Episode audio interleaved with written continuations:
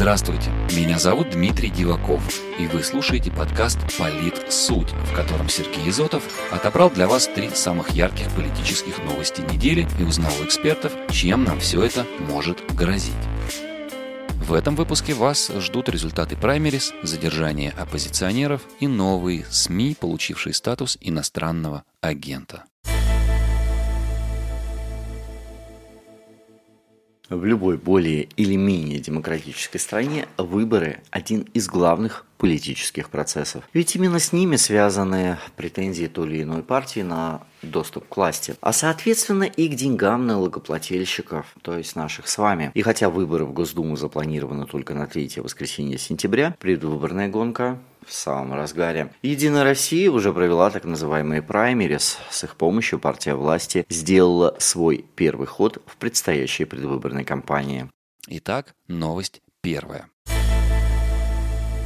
Предварительное голосование единороссов завершилось 30 мая. Проходило оно по смешанной системе. Где-то поддержать своего кандидата можно было онлайн, а где-то работали избирательные участки. В результате участие в предварительном голосовании приняли почти 12 миллионов человек. Среди победителей как уже опытные парламентарии, например, Петр Толстой, Ирина Яровая, Виталий Милонов или действующий спикер Госдумы Вячеслав Володин, так и новички, телеведущие Евгений Попов и Тимофей Баженов – ну, или вот лыжница Елена Вяльбе, например. Президент России Владимир Путин уже назвал предварительное голосование «Единой России» востребованным механизмом обратной связи с людьми, который позволяет подобрать людей с яркими компетенциями. Глава государства напомнил, что «Единая Россия» пока единственная из партий проводит столь широкую и открытую процедуру. А вот что думают об этом эксперты.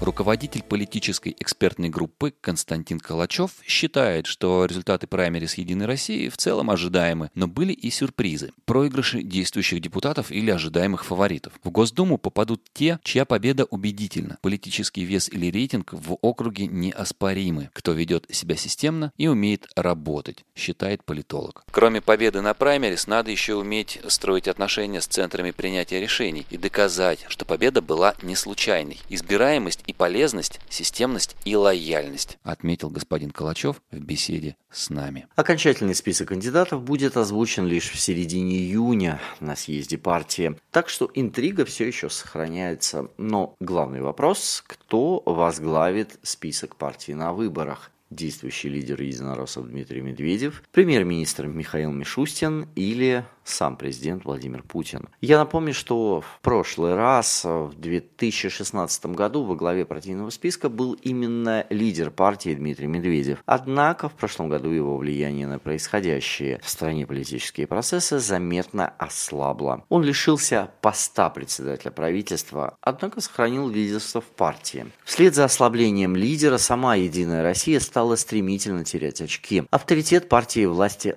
таял на глазах. По тем же подсчетам в ЦИОМ средний рейтинг ЕР за 2019 год составил 33,5%. За 2020 32,5%, а за первые три месяца 2021 30,12%.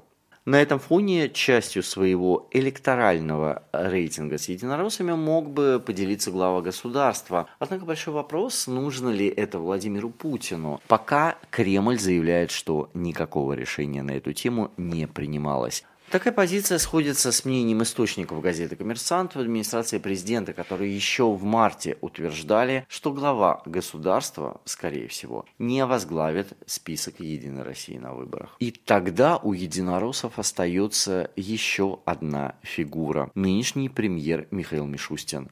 Но насколько он будет способен помочь партии набрать желаемые 40-50% на выборах, пока это большой вопрос. А тем временем новость вторая.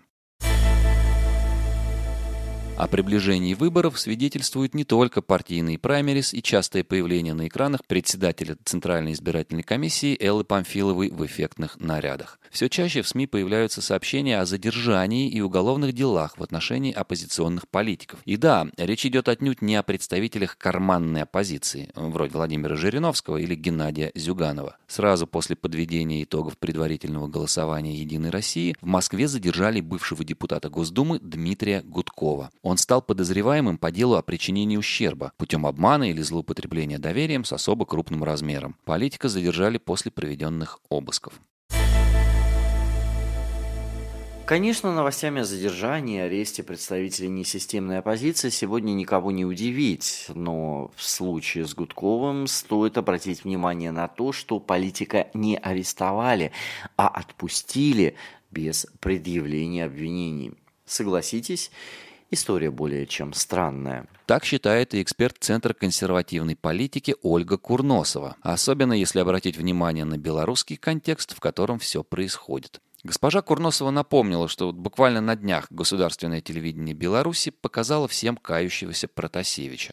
А история семьи Гудковых, по ее мнению, показывает полную потерю управляемости, потому что иначе объяснить это совершенно невозможно. Те, кто принимал решение о задержании, думал, что у него достаточно полномочий, но через 48 часов оказалось, что это не так. И да, все мы помним судьбу Алексея Навального. Так почему же с Дмитрием Гудковым произошло все не так? Что помешало? Международный экономический форум в Санкт-Петербурге, предстоящая встреча с Байденом – большой вопрос. Новость третья. Она касается СМИ иноагентов. Совсем недавно соответствующий статус получили несколько популярных изданий. Так, издание V-Times объявило о прекращении своей работы. По словам руководства, бизнес-модель издания разрушил ярлык иностранного агента. Как заявил ведомостям сооснователь V-Times Андрей Губский, из-за того, что деловое издание получило статус иноагента, многие ньюсмейкеры, особенно чиновники и бизнесмены, опасаются общаться с журналистами. Какое мы бизнес-издание, если нет комментариев чиновников, министров, банкиров? Этот статус разрушает бизнес. Рекламодатели и партнеры не понимают, как сотрудничать с иноагентом, рассказал он. Стоит отметить, что в конце апреля в список СМИ иностранных агентов попало и интернет-издание «Медуза». Эта СМИ также лишилась практически всех рекламодателей. Естественно, российские власти тут же заявили, что ни при чем, а сам закон направлен исключительно на защиту российских интересов от тлетворного влияния Запада. Никто не закрывал. Вы сказали, что у них финансовые проблемы. Из-за чего? У них спонсоры ушли? Так задайте вопрос спонсорам, почему они не хотят финансировать это СМИ заявила официальный представитель МИД РФ Мария Захарова. И особо подчеркнула, что это вопрос финансов, имиджа, но это не вопрос того, что государство каким-то образом ограничивает деятельность этого СМИ. Они могут работать совершенно спокойно, заверила их госпожа Захарова. А вот политолог Константин Калачев связывает происходящее в российских СМИ с требованием времени. Закрытие Вид Таймс – печальный факт, но массовый читатель получает информацию из других источников. Это горе немногих избранных. Новые медиа – это будущее. Каждый может быть производителем интересного людям контента. Рынок меняется. Что же касается СМИ иноагентов, то потери от рекламы можно попробовать заменить донатами или пейволом. Будет спрос, будет и предложение, заявил господин Калачев в беседе с нашим изданием.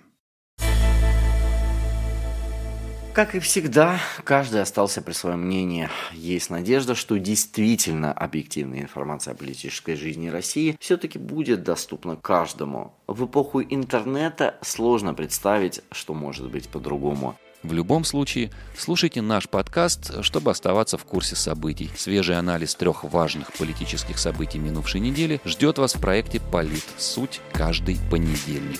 С вами были Сергей Изотов и Дмитрий Диваков. До встречи через неделю.